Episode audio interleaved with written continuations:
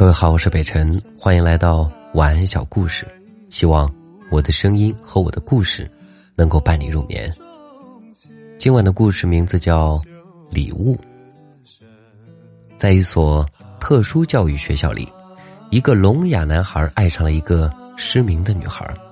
为了能和女孩成为朋友，男孩求老师教他盲文。老师不理解他的想法，告诉他：“你只用学手语就可以了。”男孩没有放弃，他日复一日的到老师办公室，每次都用手语表达：“请您教我盲文。”终于，他的真诚打动了老师，老师决定教他。老师让他触摸着盲文的声母韵母点，然后用手语表达给他看。他学得很认真，比学手语都要认真。几个月后，他终于学成了。老师送了他一套盲字板和盲字笔，并用手语跟他开玩笑道：“你大概是这个世界上第一个会盲文的龙。”说到这儿，老师的手突然顿住了，连忙变换姿势表达：“我的意思是你们班上第一个。”他明白老师的意思，老师是个温柔的人，会刻意的回避提起“聋哑人”这三个字，怕伤到他的自尊心，但他不在意。他已经被喜悦冲昏了头，他对老师深深的鞠了一躬，用手语表达了谢意，就跑开了。回家后，他迫不及待的用盲字板给女孩写了信。一开始总是有些困难的，他花了半个晚上才扎出来一整张密密麻麻的凸点。他抱着这封信，躺到了床上，期待的进入了梦乡。第二天。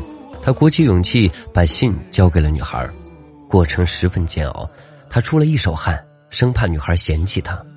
不过女孩摸着摸着，突然笑了。虽然她的眼神有些空洞，但是她笑起来的时候，美丽的脸颊上有两个浅浅的小酒窝。女孩摸完信，从桌洞里掏出了盲字板，飞快的扎了一封回信。男孩看愣了，这手速。甩自己好几条街啊！不过还好，有回信。通过这种方式，他们总算成为了朋友。但是，男孩终究没有勇气去表达自己的爱意。不过，他们有一个约定：男孩把每天看到的写信告诉女孩，女孩把每天听到的写信告诉男孩。女孩给这个约定起了个名字：“你是我的眼睛，我是你的耳朵。”原本无声无息的日子，突然就有了鸟叫，有了上课铃，有了音乐；原本暗淡无光的日子，突然有了太阳，有了月亮，有了黑暗之外的其他色彩。虽然他们并不能理解那些没有见过的、没有听过的，但是人对未知的事物总是有旺盛的好奇心。他们毕业那天，刚好是女孩十八岁的生日。男孩告诉女孩。他要送她一件独一无二的生日礼物，女孩很期待，但是她再也没有收到过男孩的回信，女孩很失落，她不知道自己做错了什么。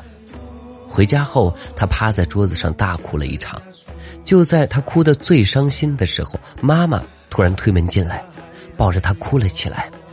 妈妈一边哭一边告诉她，合适的眼角膜找到了。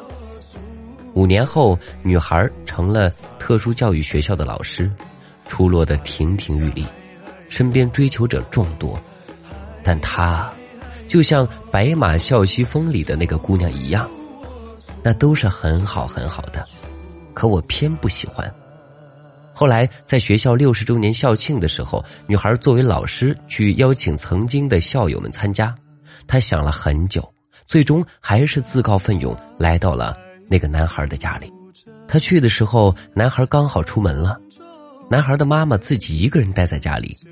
他跟女孩讲了这样一个故事：在一所特殊教育学校里，一个聋哑男孩爱上了一个失明的女孩。男孩为了接近女孩，学了盲文，跟女孩成了朋友。在女孩十八岁生日那天，男孩送给了女孩一件生日礼物。他自己的眼角膜。那之后，男孩就主动的消失了。听到这里，女孩已然泣不成声。突然，门打开了，一个拄着拐杖的男人走了进来。女孩抬头，深深的看了他一眼，只看一眼便跑了过去，紧紧的抱住了他。男人手里的拐杖一下子掉在了地上，他浑身颤抖着，嘴唇也在打着哆嗦。此时，女孩正在男孩的手心，用盲文写着：“我是你的眼睛。”也是你的耳朵。晚安，各位。